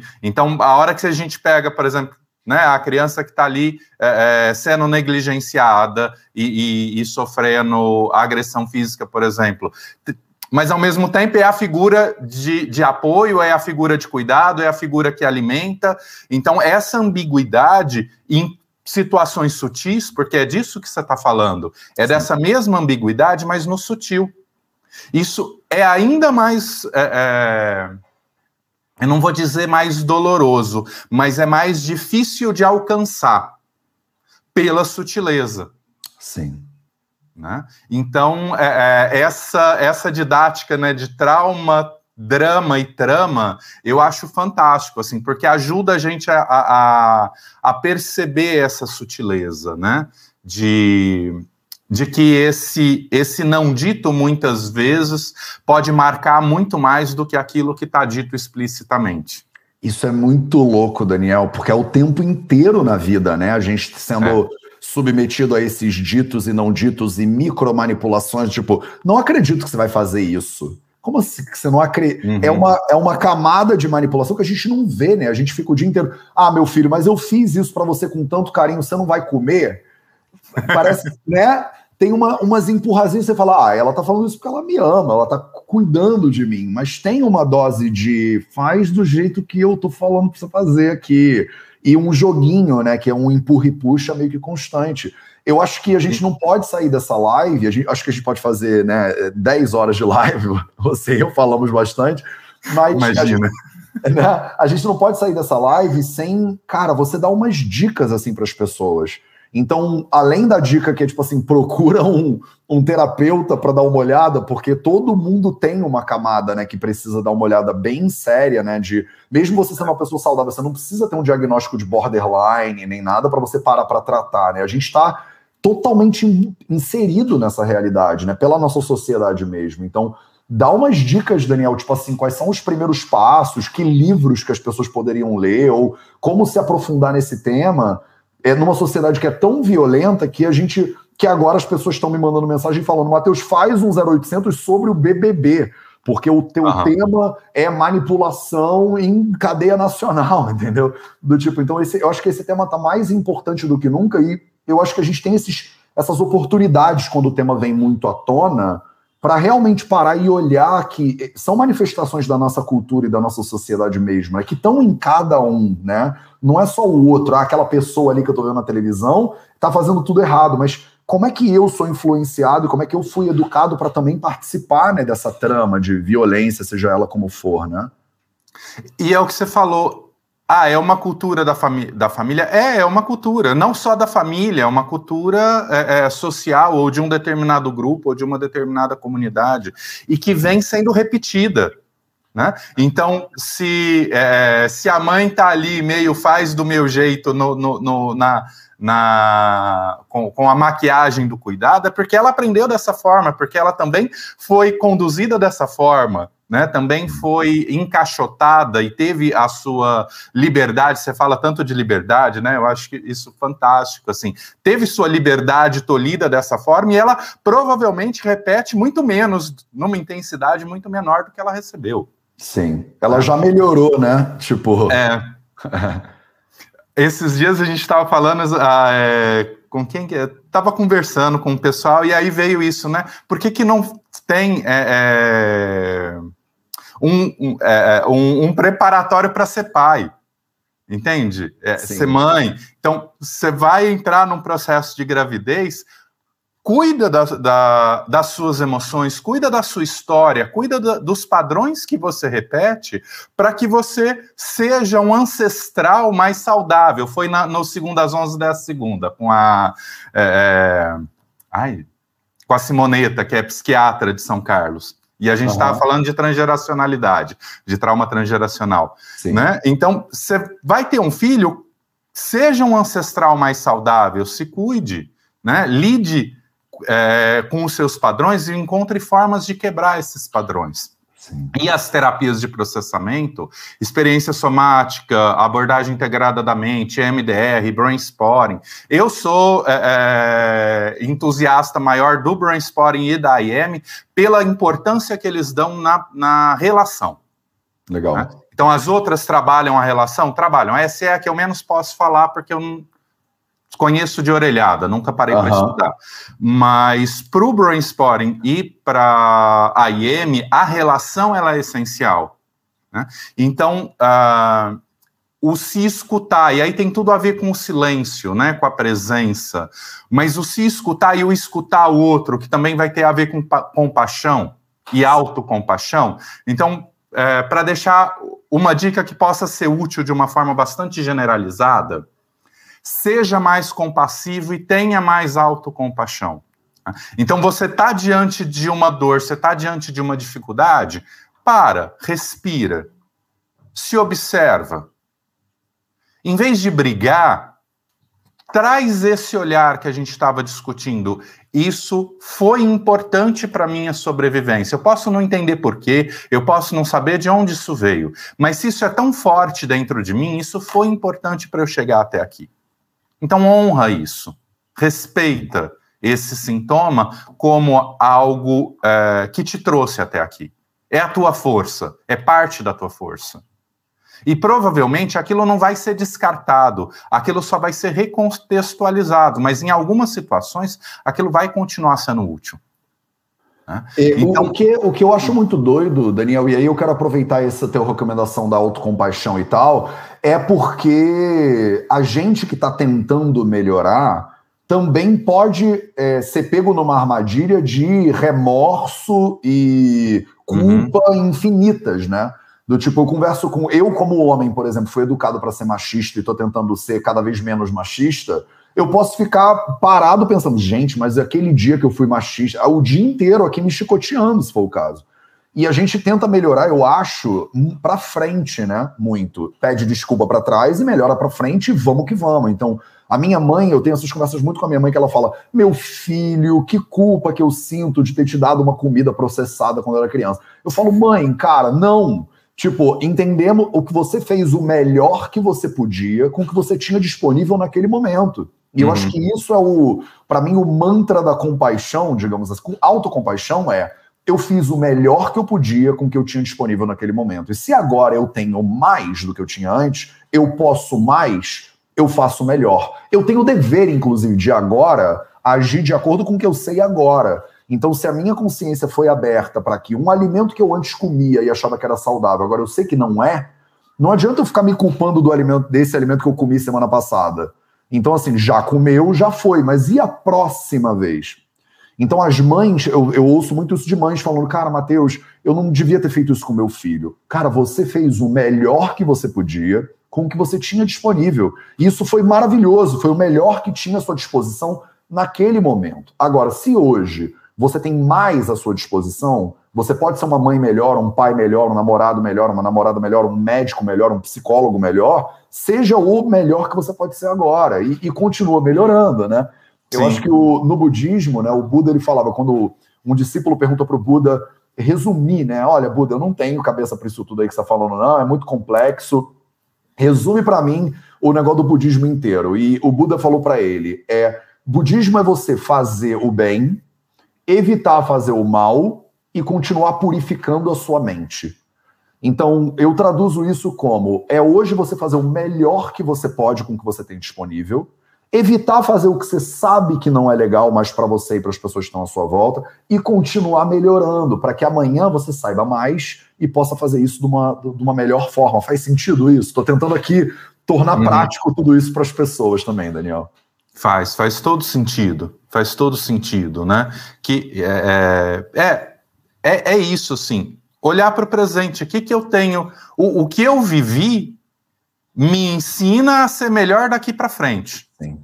Né? Se eu não estou conseguindo nesse, nessa autocompaixão, nesse respirar, mudar esse padrão, aí talvez uma ajuda profissional seja importante para dar esse empurrãozinho. E é muito legal que às vezes é literalmente um empurrãozinho. Depois que você dá o empurrão, a coisa começa a vir em avalanche e a transformação vai acontecendo. Porque eu acho que a psicologia tem uma grande crença limitante de que tem que demorar. É lógico que existem situações complexas, quadros complexos, que são lentos, que são demorados, que são é, é, é que a gente vai honrar a complexidade deles. Mas tem coisas que você derrubou aquela carta ali de baixo, a que estava estruturando tudo, a coisa desmorona, e aí você vai mais ajudar a pessoa a se, se reerguer a partir, né? Como que ela usa todo aquele entulho, o que, que tem que jogar fora e o que, que vai para frente, né? Mas a coisa flui, conhecimento já tem muito para a coisa fluir. Então, a, a, a, verdadeira cura, a verdadeira mudança em termos de psicologia, a mudança profunda, está dentro de cada um. O papel do terapeuta, e aí esse é o grande diferencial para mim das terapias de processamento, é que o papel do terapeuta é simplesmente ser esse, é, é, esse acompanhante, é esse estender a mão e caminhar junto no máximo ao lado, mas de preferência atrás, só estando acompanhando. E a pessoa vai na frente. Maravilhoso, maravilhoso. Eu acho que é isso, né? A gente pode fazer mais várias lives e cada uma dessas coisinhas, cada um desses detalhes abrem uma live inteira. Não é à toa que agora você está produzindo conteúdo e eu recomendo também é, eu acho que a gente falou com a Manu, a conexão da Manu caiu mais cedo, mas é. se vocês quiserem saber mais sobre o trabalho da Manu, a gente vai estimular a Manu a criar mais conteúdo para as pessoas também. Aí você vai no Manuela O-L, Manuela D-O-L, underline yoga, underline ayurveda. Eu acho que dá para você colocar. A Tatiana Brito está perguntando: quando terminar, coloca o feed dela. Então, eu vou colocar no, no, na reprodução disso aqui, eu coloco, eu marco eles dois, entendeu? Não se preocupa, uhum. porque vai estar tá lá bonitinho no feed depois. E o Daniel, Daniel, arroba Daniel Gabarra, né? Aqui no Instagram, se vocês clicarem aqui em cima, vocês acessam. E no YouTube e no Facebook está escrito aqui do ladinho. O Instagram é o melhor jeito, Daniel, para as pessoas conhecerem o teu trabalho? Ou você tá, tem site, tem alguma outra coisa? Tem site, tem YouTube, tem Instagram. Os principais, site, YouTube e Instagram. Né? É e tudo Daniel, Gabarra. Gabarra. Não tem. É, danielgabarra.com.br, youtube.com.br Daniel Gabarra e, e o Instagram também é arroba Daniel Gabarra. Maravilhoso. Eu queria terminar com ouvindo um pouquinho como é que você acha, como é, porque você é meu aluno de vários cursos, né? E especificamente agora que a gente está com as inscrições do F4P abertas, é importante para mim deixar claro para as pessoas para que serve esse curso antes que as, né, as inscrições fechem e a turma comece. Então, eu queria muito te ouvir, porque você está estudando essa coisa dos quatro pilares da saúde. Uhum. E os quatro pilares a gente ensina sobre alimentação, a gente ensina sobre movimento. E eu acho que seria muito lindo te ouvir um pouco sobre por que, que você acha que isso pode ser útil para um psicólogo. Porque, como você falou, a gente tem essa crença limitante de que psicologia demora, que eu acho que é uma delas. Mas a gente é. também tem outras crenças limitantes como profissionais de saúde, que é, por exemplo, se eu sou nutri, eu não preciso saber de comunicação não violenta. Porque eu sou nutri, eu vou prescrever alimentação. Então, só importa um pilar, né? Se eu sou psicólogo, de repente o pilar do silêncio, autoconhecimento importa, mas a alimentação não importa. Então, eu gostaria muito de ouvir a tua perspectiva sobre isso, sobre como é, essa coisa, a utilidade dos quatro pilares para você como psicólogo, se tem ou se não tem também. Se não tiver, tá tudo bem. eu acho que eu acho que tem dois lados aí. Tem um lado mais é mais explícito e um lado mais internalizado, talvez. De novo, né? O drama e o trama, né? e, e, esse lado mais é, internalizado, né? Eu acho que você me provocou quando a gente fez a live no Segundas 11. Legal. Que é o seguinte: eu, enquanto psicólogo, do que, que eu estou me nutrindo, que não é só alimentação, para fazer um bom trabalho com o meu cliente? Sim. Que tipo de pensamento, que tipo de comportamento esse meu cliente está se nutrindo? Né?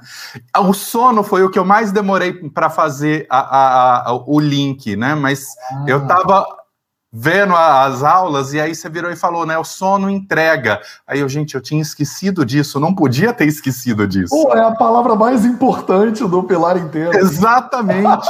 e terapia é entrega. Sim. Terapia é entrega. Então, se eu não trabalhar a entrega do meu cliente no processo terapêutico, eu não vou conseguir alcançá-lo. Né? E se ele não está com um bom sono, ele não está entregue, isso vai interferir. Então as coisas vão se costurando. Na terapia a gente costuma olhar um pouco mais para essa perspectiva do sono, né? Mas é, eu acho que a terapia como um todo, enquanto psicólogo, eu estou olhando para o que o meu cliente está se nutrindo em termos de pensamento, de comportamento, de relações humanas. Né?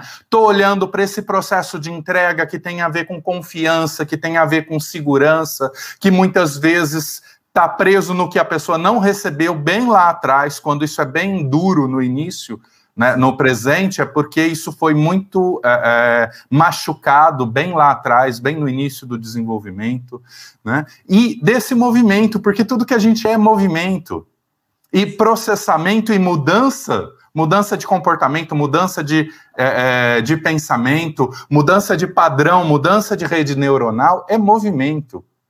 E como que eu vou promover isso tudo se eu ficar fechado, né? Então, eu vou começar a dar dieta para os meus clientes? Não. Não vou, não é? Não, eu não tenho essa, é, essa expertise, mas eu vou conseguir olhar e questionar o meu cliente, né, a minha cliente, e, e ver, não, mas peraí, tá, tá meio bagunçado demais tua alimentação. Procura uma Nutri, né, para dar uma olhada nisso aí. Né? Isso, mas eu consigo ter argumento. Sim. Porque é, é às vezes a gente olha e fala, gente, mas tipo, ai, que dieta bagunçada, né? Ah, procura uma Nutri. Né? Ah, discute com teu psiquiatra o teu sono, vê se ele mexe nessa medicação. E fica uma coisa muito solta. Legal. A hora que a gente estuda isso mais aprofundado, né? Ah, exercício libera endorfina, vai fazer exercício todo dia. Quantas vezes eu falei isso para os meus clientes e nunca deu em nada? Ah. Hoje eu tenho muito mais argumento.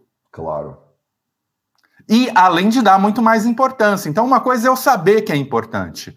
Outra coisa é eu passar um período focado nisso, estudando isso, experimentando isso na minha própria vida e tendo muito mais argumento e a minha própria experiência para mostrar o quanto isso é importante. Legal. E aí, se um determinado estímulo meu vai ser suficiente para a pessoa começar a fazer exercício, porque ela já tem um background, ela só meio que vai voltar porque algo interrompeu isso na vida dela, ótimo. Mas se ela vai precisar de uma ajuda profissional, eu fiz o estímulo suficiente, eu pude oferecer mais nesse sentido, porque eu consegui dar importância e mostrar a importância com muito mais consistência. Né? E aí, em qualquer deles, seja no próprio sono, que, que é algo que a gente tende a olhar um pouco mais, mas na questão do exercício, na questão da alimentação, que a gente sabe, enquanto profissional de saúde, que é importante, mas que a gente muitas vezes não, não nem se deu conta, não assumiu para si mesmo essa importância e nem tem tanto argumento assim para poder mostrar para os nossos clientes a importância. Então, acho que esse é o grande diferencial que eu vejo desse meu processo de incorporação dos quatro pilares no meu trabalho. E olha que eu ainda, ainda me sinto muito tímido nesse processo. Eu acho, eu, esses dias eu estava viajando, gente. Eu vou começar. Eu, porque é aquilo, eu, eu quero fazer processamento, eu quero ajudar esse cérebro a se movimentar. Eu, eu, acho que eu estou mais identificado com o movimento, que eu quero ajudar esse cérebro a movimentar. Uhum. Mas para esse cérebro movimentar, eu preciso que esse cérebro faça silêncio primeiro. né? Tenha presença e esteja bem nutrido. E que a pessoa se entregue ao processo. Total. Né? Então, eu tô quase gravando assim um conteúdo para mandar para os meus clientes falando um pouco de cada pilar e para estimular mais, porque eu já estou ali num processo. Como que eu vou interromper o que eu já estou fazendo para trazer esse conteúdo novo? Então, eu estou quase gravando e falando: assiste esse hoje. Vamos falar um pouco disso. Né? Assiste e a gente discute as suas dificuldades. Eu tô, tô, tô, com essa vontade. Ainda não sei quando eu vou fazer isso, se Legal. vai ser no próximo mês ou daqui seis meses, mas está na minha fila aqui. Muito massa, muito massa. Eu acho isso muito lindo porque você tocou num ponto que eu acho fundamental, que é a questão do exemplo, né? É o profissional de saúde, no caso aqui, como exemplo do que, que ele quer ver no planeta, né, manifesto. E eu tenho, a gente tem muitos alunos dentro do F4P que não são profissionais de saúde e que aplicam isso para as próprias vidas, é como você está falando, e às vezes afetam a vida da família, do, do, do marido da esposa, dos filhos e tal e tal. Traz uma consciência maior sobre uma base, né, sobre um fundamento, digamos assim, da vida humana mesmo, que é essa coisa do alimentação, você tem que se mexer, você vai ter que dormir, fica quieto um pouco. Então, é, foi muito, é muito louco ver como essa coisa dos quatro pilares acabaram tomando a forma que tomou hoje em dia, porque quando eu falei isso pela primeira vez, há quase quatro anos atrás, foi totalmente despretensioso, assim, era para ser um resumo meio bobo até. Não era para ser uma formação de dez meses, que a gente chama sei lá, neurologista da USP para dar aula na formação. Virou um negócio muito louco. Agora tem um endocrinologista da Unicamp dando aula de suplementação. Não era para ser tipo tão profundo até, mas eu acho que está sendo muito bom e está beneficiando as pessoas. Então, eu amo eu principalmente. É Fala é, você trouxe o resumo, o mestre falou o resumo, e aí as pessoas começaram a perguntar, perguntar, perguntar, perguntar, e aquilo que era só um esloquinha tá virando um livro. Samita, é, pode crer. E tá virando um livro mesmo. Eu tô escrevendo um livro que eu vou ver, não sei se deve sair para o meio do ano, mas eu tô escrevendo um livro sobre os quatro pilares para poder mais pessoas saberem desse troço. Mas é muito doido, é isso né, que você está falando. É como a gente planta uma semente, e aí você rega, mas você não sabe exatamente que árvore que vai virar ali, sabe? Ou como aquilo ali vai se desenvolver. E hoje os quatro, o sistema dos quatro pilares já não é mais meu, né? Ele é nosso, porque todo mundo, você falando agora, vou gravar uns vídeos para os meus pacientes. Eu falo que genial essa ideia, né? Aí já vai tomando um outro formato. Tem uma galera falando, cara, eu tô aprendendo no F4P uns negócios que eu vou aplicar no SUS. E aí vamos expandir isso para a saúde pública. Caraca, F4P como política de saúde pública. Que maneiro, tipo, vai lá. Que tem tudo a ver com o PIC. É, é, é, com, tudo a ver. Com, é. com, a estrutura né, de funcionamento das PICs dentro do, do SUS. Total. Eu já trabalhei em Secretaria de Saúde, então eu sou super. Estou enferrujado, mas é uma coisa que eu sou apaixonado. É muito louco, né? Porque é isso, né? Eu, eu boto, botei esse negócio no mundo da melhor maneira que eu consegui com o que eu tinha disponível, e aí a comunidade pega e transforma isso em milhões de outras coisas muito mais interessantes, inclusive, do que eu jamais seria capaz de criar sozinho. Então, tem um poder também, assim como tem, a gente começou e agora eu tô dando a volta completa para a gente terminar, eu acho. Assim como tem uhum. o poder da comunidade de te tolir, né?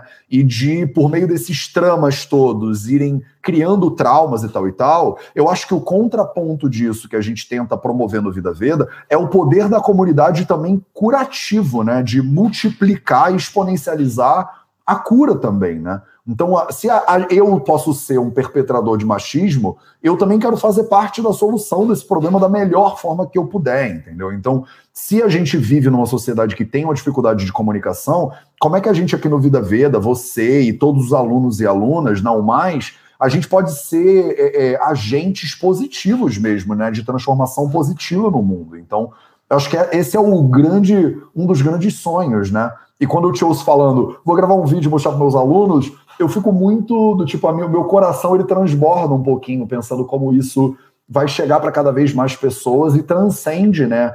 A, a, minha figura e a sua figura e ganha um movimento, vira um movimento. Acho muito maravilhoso isso. Cara, obrigado, Daniel. Obrigado pela companhia, obrigado por eu tudo. Eu te agradeço estar aqui, fazer esse grande bate-papo. Eu acho que é, é a tua didática, eu já te falei isso, mas eu quero falar em público de novo. eu comecei a ver o Vida Veda porque minha prima ficava falando, aí eu vi a primeira vez, aí eu falei, cara, como que esse ser humano pega essa pergunta irrespondível e consegue construir e responder?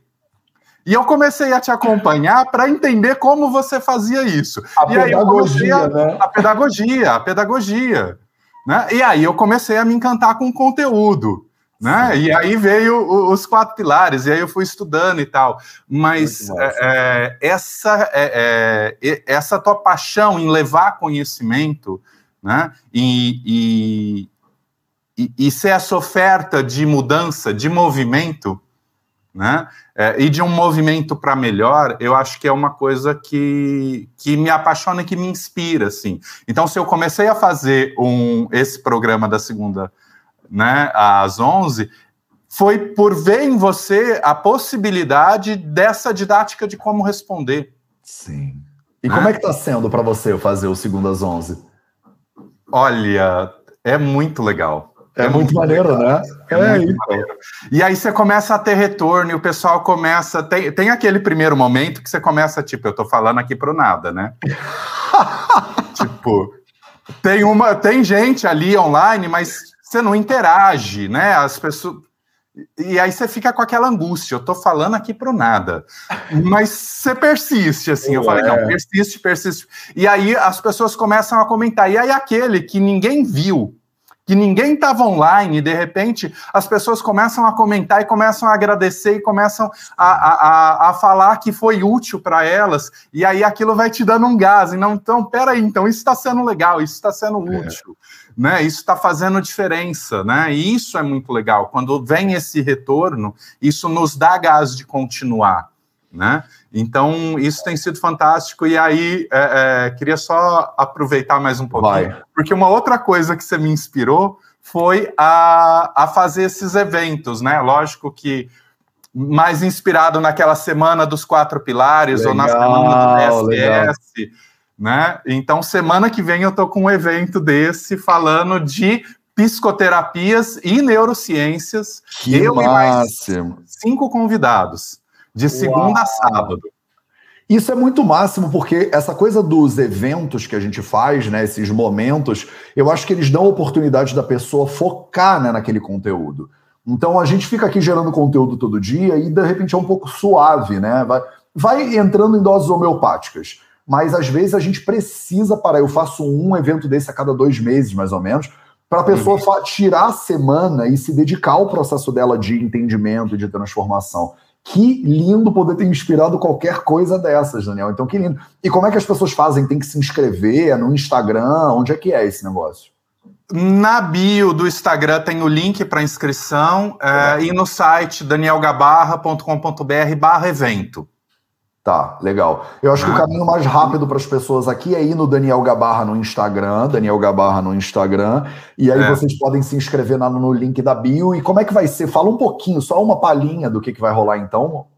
Uma palhinha? Então, na segunda-feira é uma aula gravada, que é essa que eu falei, que eu fiz toda essa costura do, do, do meu processo de formação e que eu falo de uma série de, de abordagens e de como eu fui costurando elas na minha prática clínica. Legal. Na terça, a Albina Torres, que é da Unesp de Botucatu, da Faculdade de Medicina da Unesp de Botucatu, vai falar de autocompaixão e relação terapêutica. Ai, que lindo. Fantástico. E, não, a Albina é um amor. Aliás, só tem pessoas de muito coração. Ai, ali. que bom, que bom. Né? Na quarta, o Bernardo Monteiro de Castro, que é meu terapeuta, vai falar de cérebro Uau. e subjetividade. Massa. Né? É, é, então, que é exatamente isso, tá? É, é biológico, é biológico, mas não é só biológico. Né? e como isso que é biológico e o que não é biológico interagem, né? Sim. Na quinta, a Simoneta, que estava comigo segunda, é, essa segunda, falando de transgeracionalidade. A gente vai falar da parceria psicoterapia e psiquiatria e de como o processo terapêutico pode interferir na medicação, podendo retirar e, ou reduzir medicação. Uau, isso é muito transformador isso é também. Fantástico. E, e, essa parceria é essencial para que isso aconteça, para potencializar a, a própria psicoterapia, porque às vezes a psicoterapia para porque chegou no limite da medicação. E aí você reduz a medicação, a psicoterapia volta a caminhar. Às vezes tira, às vezes vai ficar, mas, mas você vai ficar, se fica, fica no mínimo necessário.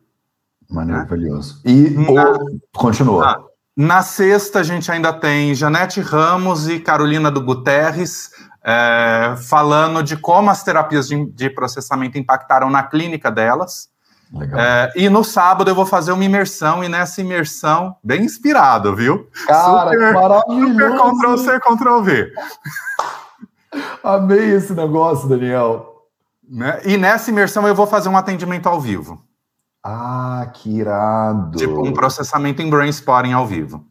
Nossa, que e massa. Com a contenção de todo o grupo, que isso dá uma outra energia para o processamento. Legal. E quanto custa isso tudo para participar, Daniel? De graça. Ai, gente. então fica aqui a dica, semana que vem, para a galera que quiser se enfiar aí de cabeça né, nessa questão da psicologia. Ah, mas eu estou ouvindo aqui o 0800, quero me aprofundar. Pronto, já tem o caminho aí para vocês, o, tá tudo nas mãos, é. né? Vai no perfil do Daniel Gabarra, Daniel Gabarra, Daniel Gabarra, e você se inscreve lá na bio. Tem algum detalhe, Daniel? Só pode fazer quem é psicólogo? Não, não, não. A, a, minha ideia foi exatamente sair dessa caixinha. O meu curso já é muito fechado, então quando não é a formação em Brainspotting, eu quero abrir caixinha. Legal, legal, maravilhoso. Cara, obrigado então pela tua presença. Eu te desejo muito sucesso. Eu tenho certeza que eu vou estar tá lá participando, vou me inscrever agora, entrar lá e me inscrever nesse negócio, que eu quero, principalmente, cara, essa, esse treinamento aí no sábado, essa imersão no sábado, cara, imperdível, imperdível. É. Maravilhoso, então. Obrigado, Daniel. Um abraço. Valeu, obrigadíssimo. Um abração. Até, Até, a próxima. próxima. Tchau, tchau. Caraca, Duda, pô, tamo na hora, hein? Só uma hora e meia de 0800. Realmente não funciona, né? Não tem como. 0800 com duas pessoas não dá. É muito conteúdo, meu povo, é muito conteúdo. Ah, deixa eu terminar aqui falando para vocês que guerreiras e guerreiros ficaram no final, que hoje, hoje é quarta-feira, e quarta-feira, agora, toda quarta-feira, no perfil do Vida Veda na Cozinha, a minha mãe vai, cozinhar, vai fazer o almoço ao vivo, junto com vocês. Então a gente vai fazer uma live agora de cozinha no arroba VV na Cozinha.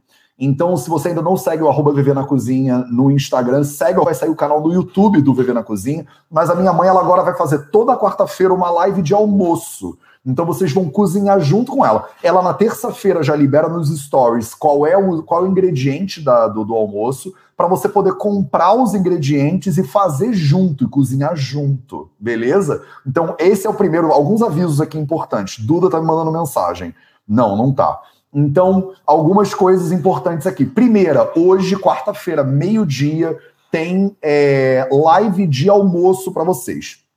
Se você é nerd Ayurveda, você não vai participar dessa live de almoço, porque você vai estar no Vida Veda nos Samhitas. Então a gente tem Vida Veda nos Samhitas e live de almoço acontecendo. Por, a, por enquanto elas ainda estão batendo né, o horário e a gente precisa ver lá um horário. Mas aqui minha mãe ela quer cozinhar para depois sentar para comer. E aí tem que ser no máximo meio-dia, não tem muito jeito. Deveria poder ser às 11 de repente. Então o perfil dela é arroba VV na cozinha, tudo junto, tá? É, se alguém puder digitar esse negócio aí, me ajuda, por favor, para a galera saber onde é que é. Né? O VV na Cozinha é o nosso perfil de culinária. Então, se você quer cozinhar de maneira simples, saudável e deliciosa, a melhor pessoa que eu conheço, Dona Cris, vai entrar lá para fazer isso com vocês.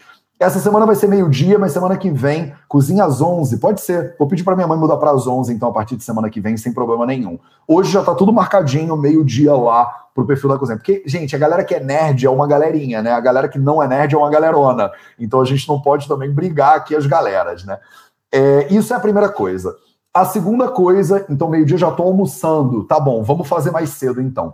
A segunda coisa é que é, as inscrições para o F4P estão abertas. Então a gente vai ter a primeira aula no sábado, a turma vai fechar. Depois de amanhã eu encerro as inscrições. Se você quiser saber mais sobre o F4P, tem o link do F4P que a Duda até colocou aqui e eu, me, e eu perdi. Ah, achei. Tá aqui. Vidaveda.org não tem mistério nenhum, tá? Vidaveda.org barra F4P. Se você tiver é, no Instagram, o link tá lá na bio, beleza? Também amo vocês, gente. É um prazer tá, fazer isso tudo que a gente faz. E a última coisa é que eu tô pensando, duas coisas, muitas coisas, na verdade. A primeira coisa é que eu tô pensando de fazer 0800 agora no sábado e no domingo também, porque eu tô em quarentena, tô em casa mesmo, não me custa nada e de repente a gente chega lá e troca uma ideia. De repente o 0800 mais curto, né, Duda? É, é, claro que ele vai ser curtinho. Vai ser 15 minutos só, Dudinha, pode deixar. E aí eu entro, respondo umas perguntas. Eu acho que eu vou começar a fazer uma caixa de perguntas nos stories na sexta-feira ou na quinta-feira. E aí eu pego as perguntas que vocês têm para a gente criar qual vai ser o conteúdo de sábado e de domingo. E a última coisa que eu tenho para falar hoje, só para a galera que ficou no final mesmo, é que eu tô pensando de começar um projeto de meditação guiada com vocês. Então, eu tô querendo fazer antes do 0800 todo dia uma meditação guiada, e isso seria pelo Clubhouse. Então a gente acabou de entrar para um aplicativo novo que chama Clubhouse, Clubhouse, e o Clubhouse, ele é um aplicativo muito bom para a gente fazer meditação guiada. Então eu acho que eu vou começar, se deixar, eu começo amanhã mesmo, porque é muito fácil, é só clicar no botão e a gente começa. Então talvez a gente, o Vida Veda tá no Clubhouse, é arroba Vida Veda, então é fácil de achar a gente lá. E a gente vai entrar todo dia, porque assim, meditação guiada no, no Instagram não é tão legal, não é tão sucesso. É mais difícil, eu tenho que ficar de olho fechado. Já aconteceu de ter erro na live, e aí quebrar o negócio inteiro. Então eu acho que a gente vai fazer uma sala de meditação guiada todo dia antes do 0800 no Clubhouse. Então se você já está no Clubhouse, segue lá o Vida Veda. Se você ainda não está, entra, porque se tudo, se vocês estão animados com essa ideia, eu acho que estão animados com essa ideia. Por enquanto é só iPhone, mas daqui a pouco eles vão abrir para outros celulares também, com certeza, tá? Então, se vocês já estão, tá todo mundo falando que tá curtindo, né? Então, beleza. Então, entra lá no Vida Veda no Clubhouse, vamos fazer esse negócio amanhã, a gente faz um teste, vendo o que que dá. Eu acho que vai ser a partir de sete e meia do horário de Brasília. A gente faz uns 15 minutos de meditação guiada e aí já chega no 0800 bombando a parada. Eu tô querendo botar esse app para funcionar, então de repente a gente já começa. Eu acho que ele vai ser um app muito bom para isso, porque ele é, você entra numa salinha, é só áudio, não tem vídeo, né? Você não tem o impacto é, da, do, do vídeo, então você pode ficar de olhinho fechado, só me escutando, e eu conduzo vocês numa meditação guiada. Todo mundo gostou, então vamos começar essa parada logo, que não dá trabalho para ninguém da minha equipe, só para mim, então vamos que vamos. E vocês que não têm iPhone, não se preocupem, porque daqui a pouco o Clubhouse está chegando pro iPhone também, tá bom? Foram todos os avisos de hoje? Foram, beleza. Esse foi o projeto 0800 às 0800, às 8 horas da manhã, do horário de. Qual foi o horário que a gente pegou? Do horário de Ribeirão Preto, aqui no Instagram, no Facebook, no YouTube e nos podcasts do Vida Veda para vocês. E muito em breve também, quem sabe, no Clubhouse. Um beijo para vocês. Até amanhã, então, de repente, já sete e meia da manhã lá no Clubhouse. Eu aviso vocês no Telegram da família Vida Veda, beleza? Um beijo e a gente se vê muito em breve.